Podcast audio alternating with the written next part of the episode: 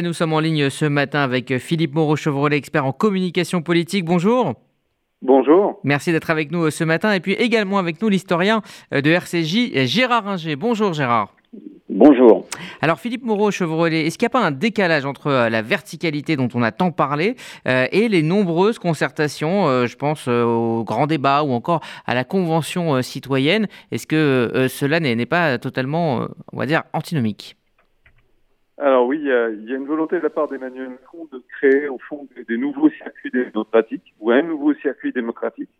Et c'est ça, discours depuis 2017. C'est-à-dire qu'en gros, euh, pour gagner en efficacité, pour être plus, euh, en gros plus, euh, pour faire avancer les choses plus rapidement, pour appliquer son programme, il veut remplacer les vieilles structures de la démocratie par des choses un peu nouvelles, par des structures de concertation aussi directes entre lui et des Français tirés au hasard, par exemple euh, et il y, a, y a ce discours-là depuis le début qui est un discours qui forcément euh, déplaît aux oppositions parce qu'elle les, les exclut quelque part du, du, jeu démocratique, qui pose des questions parce qu'au fond la Ve République fonctionne bon an mal an quand même très bien depuis des décennies avec son fonctionnement actuel.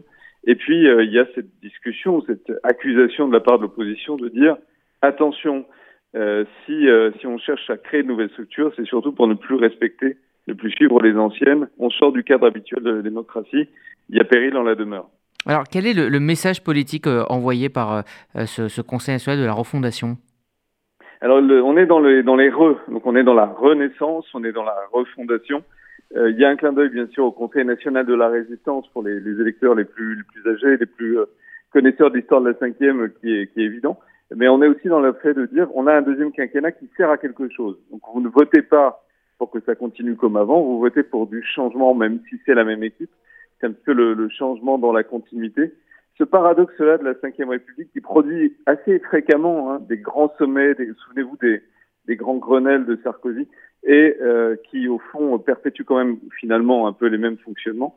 Euh, c'est euh, vraiment euh, tout ce que tout ce que le, la Ve République euh, fait, et c'est, euh, ça se résume par cette appellation mexicaine. Il y a un parti mexicain qui est cette appellation, parti mexicain qui a cette appellation extraordinaire du Parti révolutionnaire institutionnel. Au fond, c'est le tout change parce que rien ne change.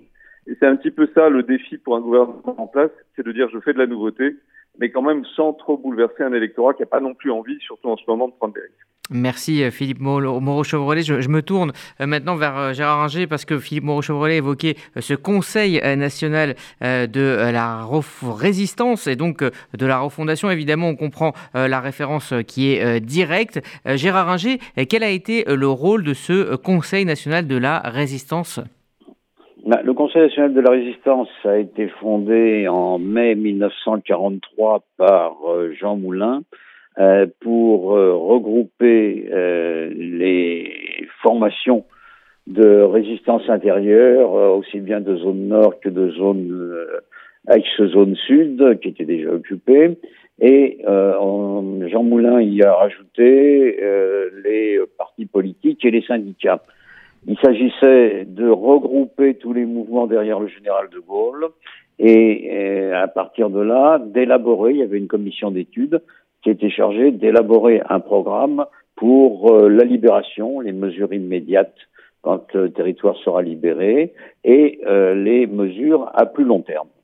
Ah, donc l'idée, euh, c'était effectivement de, travailler sur la France d'après? Oui, c'était de travailler sur la France d'après, parce que, comme le disait le, le, projet, les jours heureux reviendront. L'expression a été reprise d'ailleurs aussi bien par Emmanuel Macron que Fabien Roussel.